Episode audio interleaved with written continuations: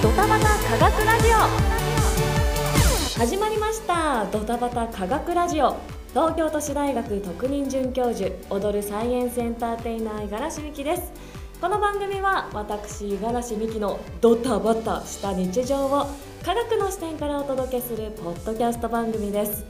井戸に集まり世間話無駄話をした井戸端会議のように私五十嵐美希の日常話や各地方にイベントで伺うことも多いので地方での話も混ぜつつ社会ともつながりを持ち日常の科学をテーマにお届けしています。さて第4回のドタバタ科学ラジオですが前回に引き続き無茶ぶりでこの方をゲストにお迎えしてお届けしていきます。物理学者東京理科大学山本隆弘教授ですどうぞよろしくお願いしますはい、よろしくお願いします。はいどうですか？無茶ぶりで第4回目を あの、すべて無茶ぶりなんで、あの、一瞬驚きましたけど。第5回目が来なきゃいいなぐらいのレベルです。そうですよね、はいまず大分に来ること自体もねちょっと無茶ぶりなところありましたからねそうね。はいまあ、でも今回ですね、まあ、改めてちょっと大分県からお届けをしている状況になりまして、大分県出身の山本先生サイエンスフェス in 大分を主催したり地元大分から科学を盛り上げるということですね。この後大分県理工系人材育成支援プロジェクトこれ大理家カフェというものでちょっとなんていうのかお菓子とかを食べながら大学生とかあと社会人の理工系出身の人たちと高校生がお話しして進路について考えるイベントがあるんですよね。でそこで私と山本先生が2年連続でちょっと会を盛り上げる係として担当していることもありこの後お話しするんですよね。そうなんですよね。そして大分県は私驚いたんですけど、はいはいものづくり産業も盛り上がっていますしあとは宇宙の玄関口宇宙港はいはいの話題だったりとか、まあ、本当ね科学技術も盛り上がっていくなっていう感じを受けるんですけど、はい。どうですか？この理工系人材育成に関しては。そうですね。もう自分があの子供の頃を思い出すと。大分県ってその山もあって、うん海もあって、うん川もあってそして温泉もあって、うん本当にこう緑豊かな人間都市、うん。でもう本当素敵な街で自然を味わうことがあの十二分にできたはい。場所だったんですよね。で逆にあまりにも自然に触れられてるせいで、うん。なんか自然の大切さを僕は忘れてしまっていて、そうなんですか？うん、なんか特別理科理科っていう感情はなかったんだけど。あーてかもう当たり前みたいな感じになってくるなんってですか？てで東京にうん。大学で行って、はい。外から見た大分県がむちゃくちゃ魅力的だったんですね。ああそうなんです、ね、そこで気づくんですよ。うん。失った時に初めて気づくっていうか、うん。失いそうになった時にその大切さに気づくことってあるじゃないですか、うんうんでそれ僕こう思ったんですよ、うん。あんな自然緑豊かな場所しかもいろんな産業もある大分県で、僕自身もなんか理系で理科を学ぶっていうことの大切さに気づいてなかったんだけど、はい。今回このその大分県が実施しているその県内の私立高校を対象にした理系の魅力を楽しく学ぶ授業、うん。大理系？はい。理系って「ライク」ってそう書くじゃなんですか。よねこういうイベントをうん県が率先してやってくださってるっていうのを聞いて僕も一緒に楽しみながら、ね、今のその高校生はい。と一緒に科学の楽しさをね味わいたいなと思って、そうですよね。素晴らしいイベントだなと思って去年に引き続き五十嵐さんと一緒にね舞い戻ってきました、ですよね。しかも私たち出会ったのがまさにこの大理家がご縁なんですよね。私たち出会ったのはって言われたらちょっとドキドキしましたけど。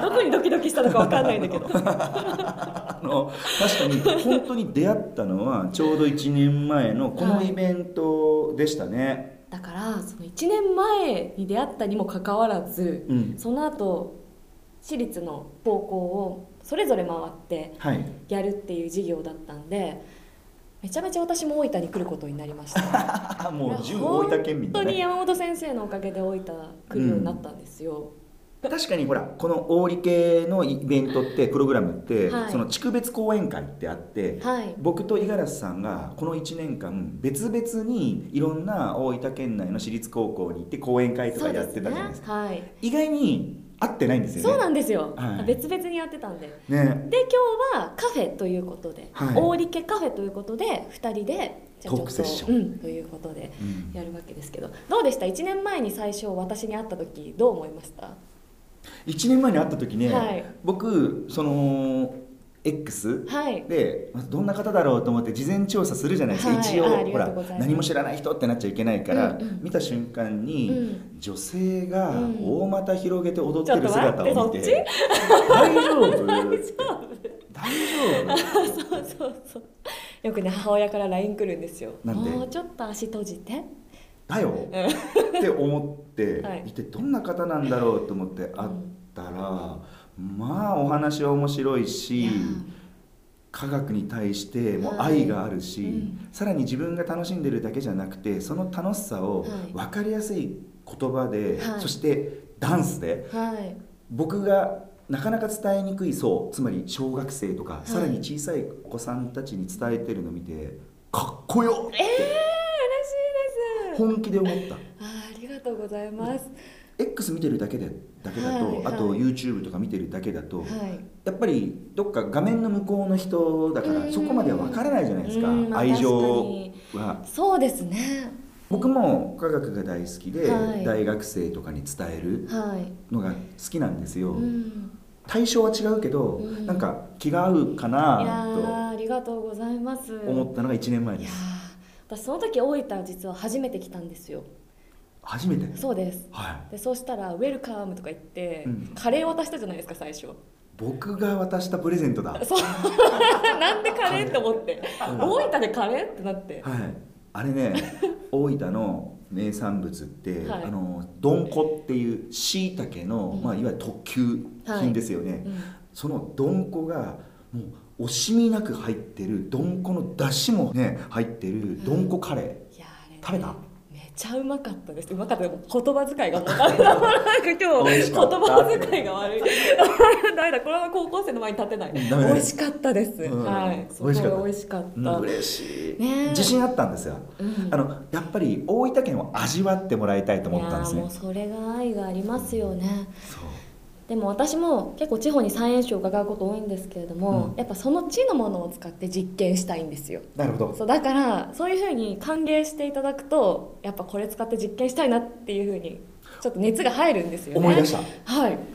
五十嵐さんのサイエンスショーをやった時にいろいろなものをこう混ぜたりするじゃないですか、はいはい。その時に僕が突然、ん。あの温泉とカボス混ぜてくださいって言ったよ 言いました言いました。本当にひどい無茶ぶりを。実際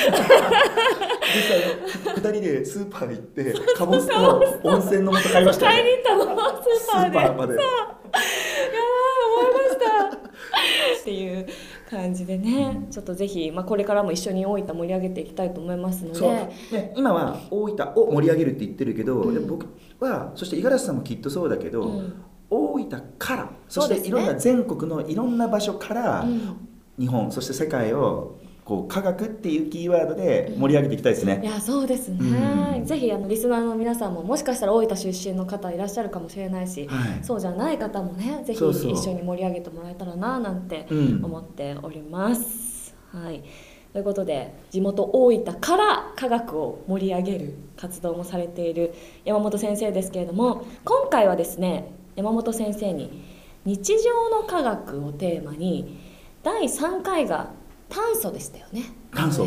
ちょっとはい。今日は他のちょっとお願いしてもいいですか、他のやつ、うん、どんなお話を？そうね。やっぱ大分県だから、はい。大分県別府といえば？温泉。そう温泉だね、はい。そして五十嵐さんが第1回でミッキーマウスと例えたあいつまさか愛すべき H2O ですか？H2O H2O にしましょうか。はい。何ですか？全米が涙する？もう今日これ水分子？そうね。の話？全米が涙する水分子の話ってもう涙が水だから。あ のあの。確かかにやばいですね。やばいね。ね。もうひっちゃかめっちゃかですな失礼しました。もうドタバタを通り越してますね。うん。はい。えじゃあなんか水の話してくださるんですね？そうですね。僕ほら専門が物理学でしょ、でもうちょっと細かいこと言うと物質科学って言った方がいいのかな、はい。物質物理学でもいいんですけれど、要は身の回りの物質をいろんな物質を調査研究してるんですよ、はい。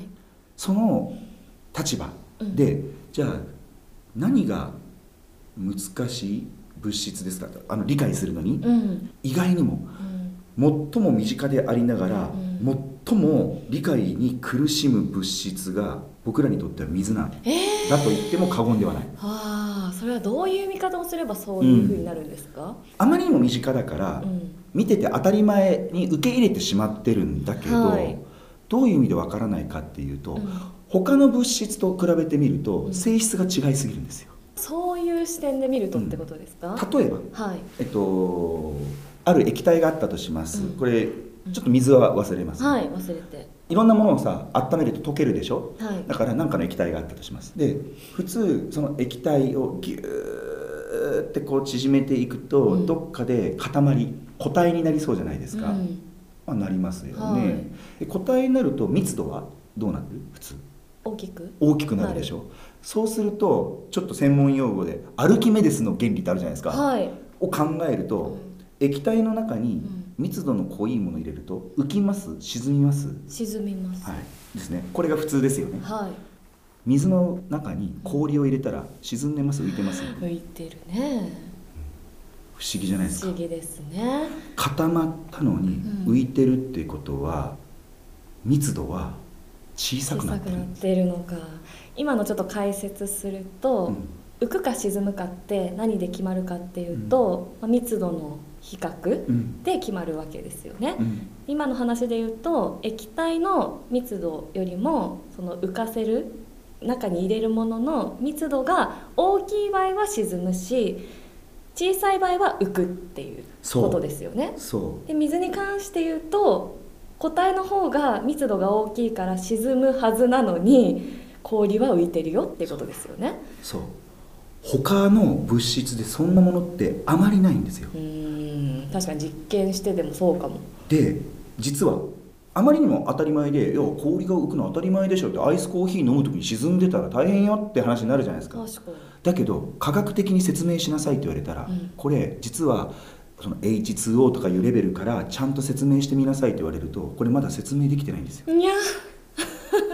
4度 C ってあの宝石のメーカーというのかな、ね。ブランドにもなってる名前がありますけど、あの水は4度 C だからまだ液体の状態、はい。0度になってないんで、はい。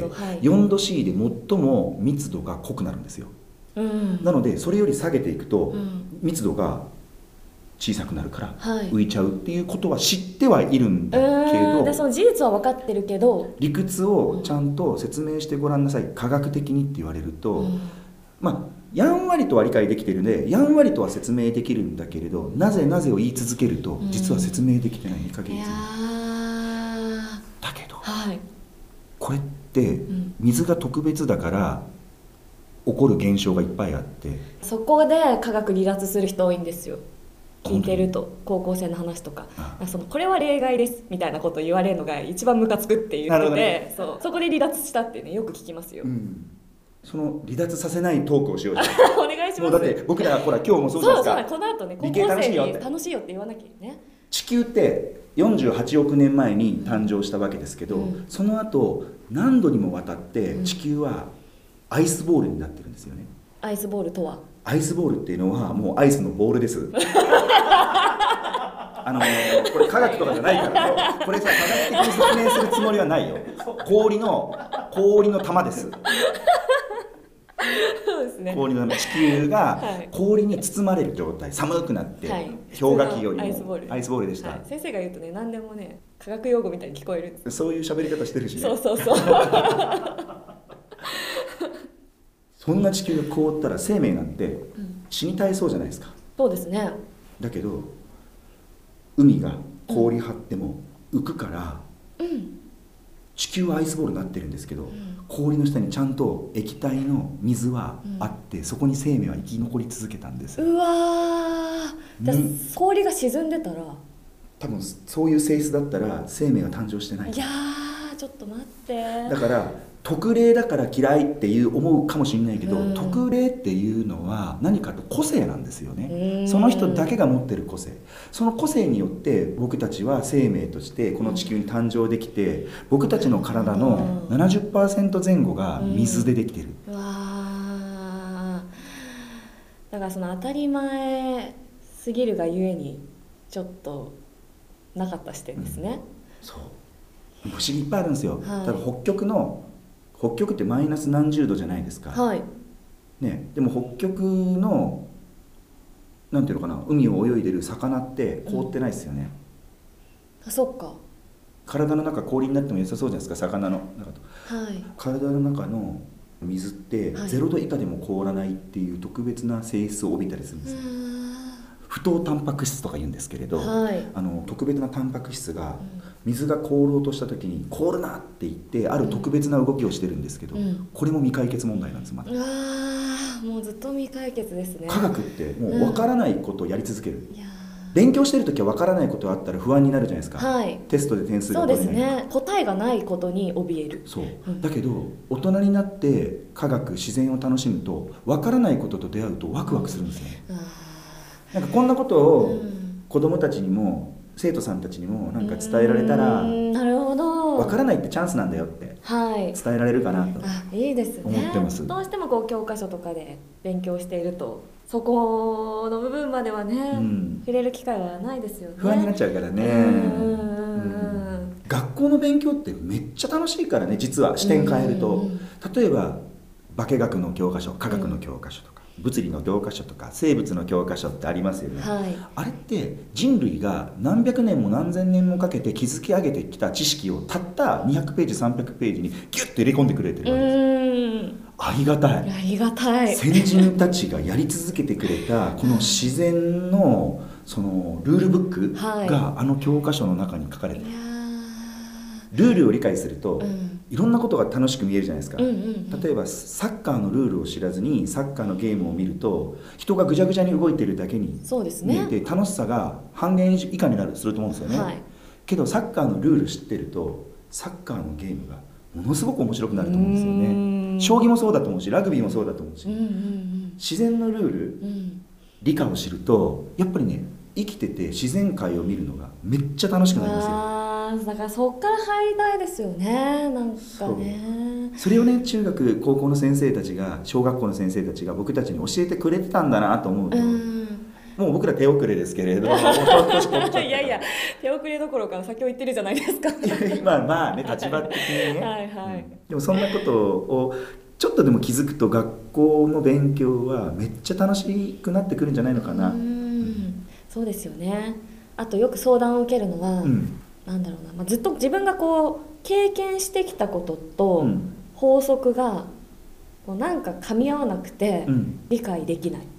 みたいな。あこととかをよく相談されるというか、まあ、特に物理、うん。先生物理ご専門ですけど、あうん。まあ私はそこが小やる身としても驚きポイントだから、まあ、面白いなと思うんったりはするんですが結構そこでつまずくそうですよ人もねうんいますけど、うん、その時にはきっと自分の直感の方が正しいことも多いんだって、つまり教科書に書いて出てきた法則の中に入ってないことうがん。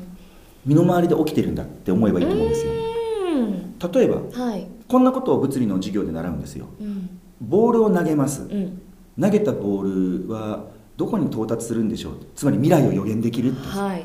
じゃあ最も遠くまでボールを飛ばすためには、はい。投げる時にねうん角度何度で投げたらいいんでしょう？はい。90度のわけないね地面に向かって、ね。真上に行って落ちてくるから一番飛ばない、うん。じゃあまっすぐ0度うん。で投げたらいいのかっていうとなんか早く落ちそうじゃうんないですか、うんじゃあ何度がいいんだろうっていうと教科書に書いてることは高校の教科書ね。はい。45度って書いてるんですよありましたね。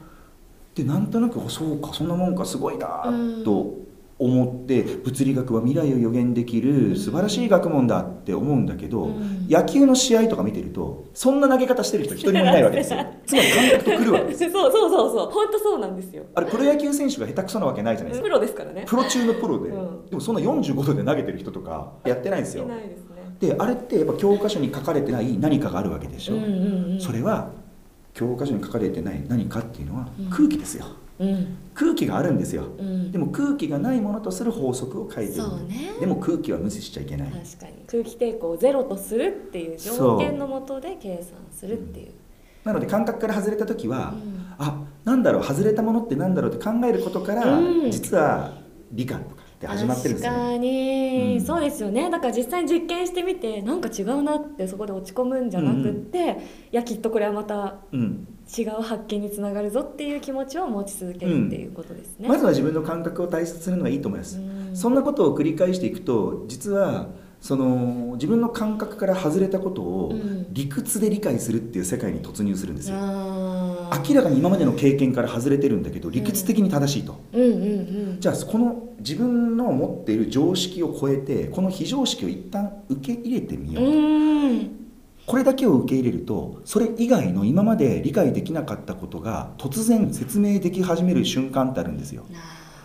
例えばアインシュタインの相対性理論とか、はい、光はうん。止まってる人から見てもうん。新幹線に乗ってる人から見ても同じスピードなんですよとか。うん、言ってることわからないじゃないですか、そのわからないことを受け入れると、うん。いきなりカーナビがしっかりと動作し始めるうん。技術につながったりとかし始めてないもん今までなかったものがね確かに。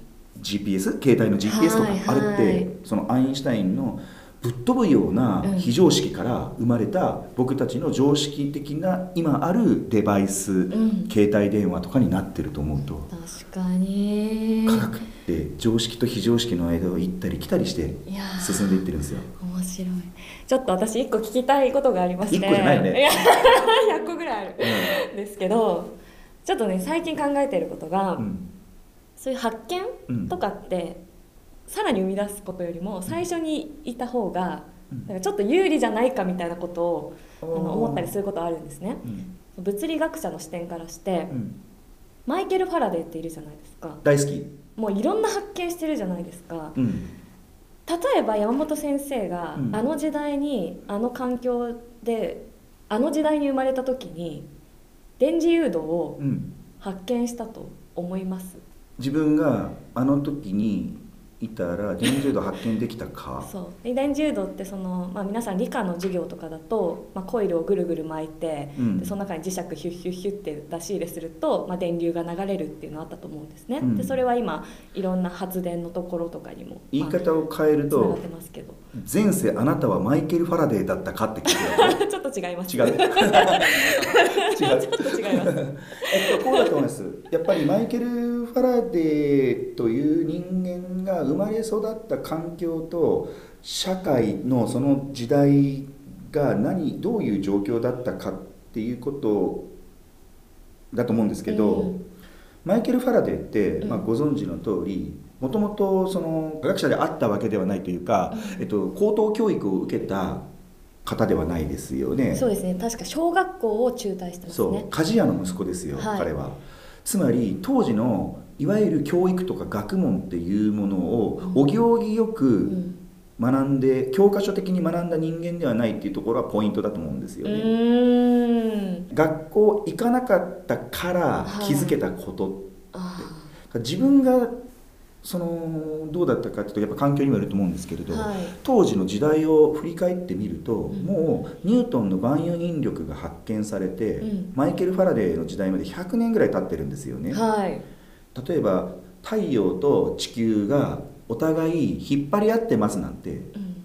普通信じられないじゃないですか、うんうんうんだからニュートンの時代には「は何言ってんの?」っていうようなことをニュートン言った。うんうん。非常識を言うわけですよね、はい。だって離れた人を「えいや!」ってこうさ力を加えるなんてもう魔法みたいな話で。ね。だけどニュートンがすごかったのは、仮にそうだとしようとそういうものが離れてても力は働くんだとうん。いうのを認めたとするとその惑星の動き火星の動きとか水星の動きとかあのでいろんな惑星の動きを見事に説明できますよって言って、万人を非常識を受け入れてみんなが知ってる常識的な星の不思議な動き、よく知ってる動きを説明した。はい。で100年経つわけです、はい。そしたらもうみんな離れてるものとうん。離れてるものがうん。力を及ぼし合ってもいいんじゃんっうてん。教科書的に受け入れる。なるほど。でもファラデーははい。その時教育高等教育受けてないんではい。絶対変だよねと気持ち悪いよね 確かに。いやだどうやって力を与えるの？力を与えるためにはうん。間に力を伝えてくれるものがあるはずだってうん教育を受けてないからこそうん自分の直感を信じてうん。つまり教科書がと自分の感覚が違うっていうさっきの話なんですよ。うん。そこでいやもう嫌いってならなかったってことか。スーパースターが多分ファラデーだと思って空間に何かある。はいあるぞ。伝えるものがある。うん。でこれを電気力線っていうはい。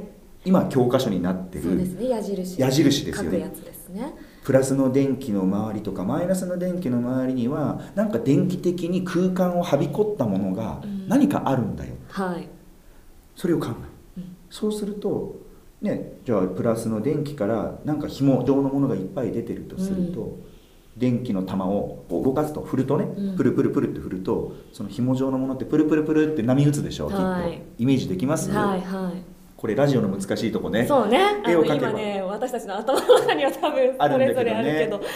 あのーもうボールがあってそこにいっぱい紐が放射線状に出てるとバ思ってて出てわーって出ててると思って。を揺らすボールを揺揺らすとと周りの紐も揺揺れるよね。これは波として伝わるから、うん。電波。うわ電波の発見につながっていくわけですよ。はい電気の波電波。電磁石もそうでしょ、うん磁石をふって動かすだけでうん。電気が生まれる,、生まれる。電波っていうのは電気と磁気のうん。ダンスの空間のダンスのような波。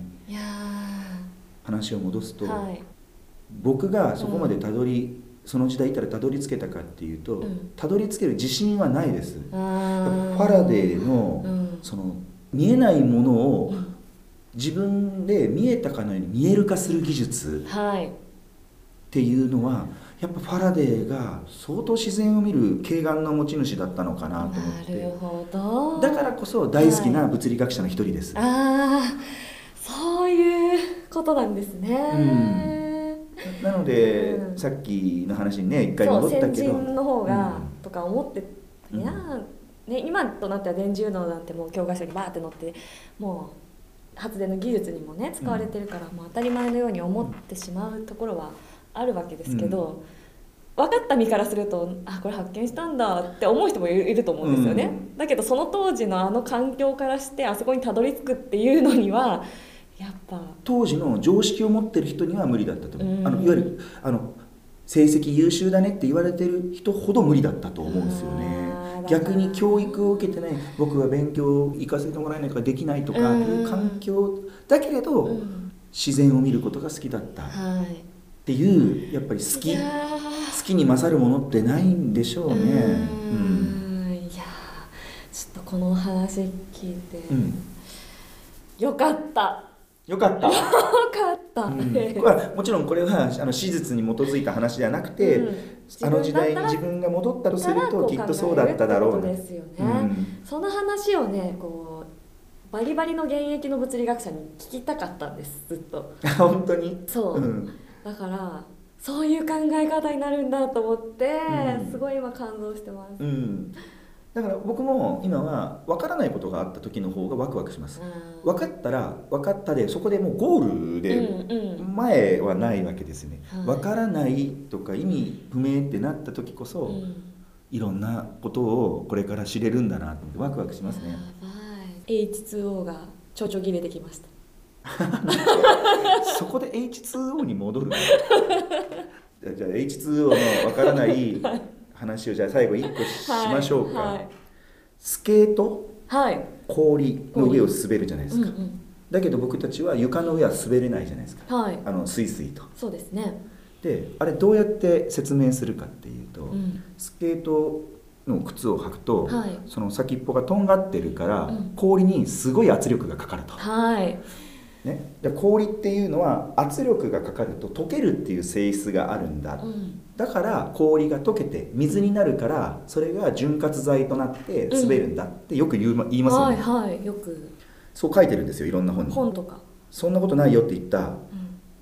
人がいるんですよ。そしていまだに解決してないんですけれど人間の体重ぐらいの圧力では科学的に調べると、うん。氷はうん。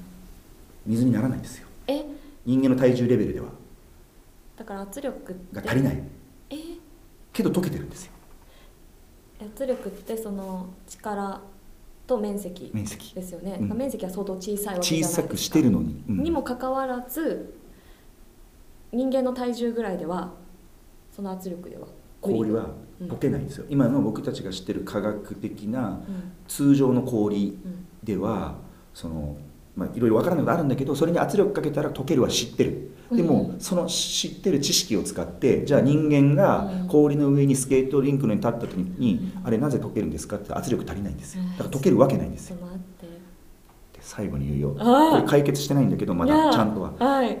それが不思議な現象ではい。水分子 H2O が氷の表面だけ特別な性質持ってるんだよって見抜いた男がマイケル・ファラデーなんです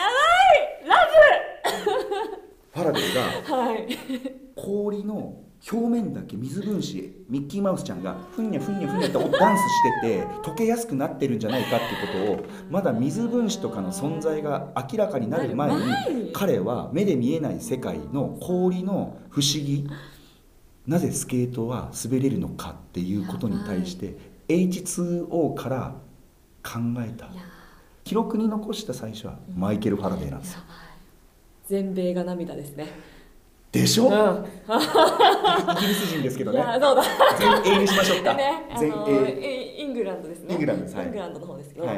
やばいや意外とひっちゃかめっちゃかなトークのはずが綺麗にマイケル・ファラデーのおかげでまとまりましたね。まとまりましたね。なんかね私も聞きたいこと全部聞けたし、うん、これ何がいいかって、はい最初から台本があってこれ喋りましょうだと、うん。この話は生まれないんですよ。そうですね。私もファラデーについて聞こうと思わないです。うん。うん。僕今日話した話の大半は、うん。あのどこのトークショーとかでも話したことない話をしました、嬉しいです、はいここだけの。だからやっぱドタバタって大事なんですね。ひっちゃかね。ドタバタですドタバタ。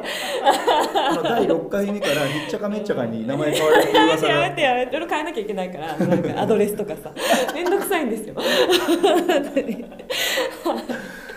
ということでね本当になんかもうこのまま時間が永遠に過ぎていってしまいそうな感じがするんですけれども、うん。本当に本当にありがとうございます。ありがとうございました、はい。笑ってたね今日いっぱい。いやーそうなんか私の笑顔が好きって前言ってくれましたけど。笑顔が素敵。あ 別に。ちょっと待って私が勝手に勘違いしてた。すごいポジティブだややばいやつじゃないですか。うんかなりやばいやつ失礼しました。恥ずかしいや熱い熱いでもこのままね大池でトークですから。はい楽しくねやっていきたいなと思いますけれどもここまでのゲストは物理学者東京理科大学山本隆弘教授でした。ぜひ皆さんあの山本先生は X でもいろんな活動をアップしていますのでぜひあと YouTube もいろんなところにご出演されているので気になる方は。そうですね、よくあの呼んでくださるのがあのこの間大分サイエンスフェスで僕らとね一緒に、私も一緒に。ね、トークショーしたあの呼び乗り匠さんがあのよくお声掛けしてくださって、うん。そこでも科学の話とかをあのいっぱいさせてもらってます。はい。五十嵐さんともねこの間一緒にトークショーやりましたね。やりましたね、うん。はい。ぜひえそちら気になる方はご覧ください、はい。じゃあ最後に一緒に一言言ってもらってもいいですか？私が「せーの」っていうので「That's Science」大丈夫ですよ。お願いします。手がフレミング左手の法則になりそうですけどいいですか？いいです。はい、はい。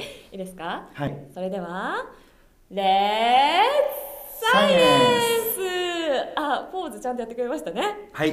ありがとうございます。ありがとうございました。ドタバタ。ドタバタサイエンスラディオドタバタ科学ラジオ第4回。前回に引き続きゲストに物理学者東京理科大学山本教授と日常の科学。今回はま水分子のお話ししてきましたけれどもいかがでしたでしょうか？なんか科学のお話もそうなんですけれども科学を学ぶ姿勢といいますかそういうところも非常に勉強になったというところもありますしあとはちょっと綺麗でしたね今回。流れが。ドタバタだったのに水分子から入って私が急にファラデーの話したら最後水分子とファラデーがつながるっていう。こんなことないよ。本当にね。ボリュームたっぷりでありがとうございました。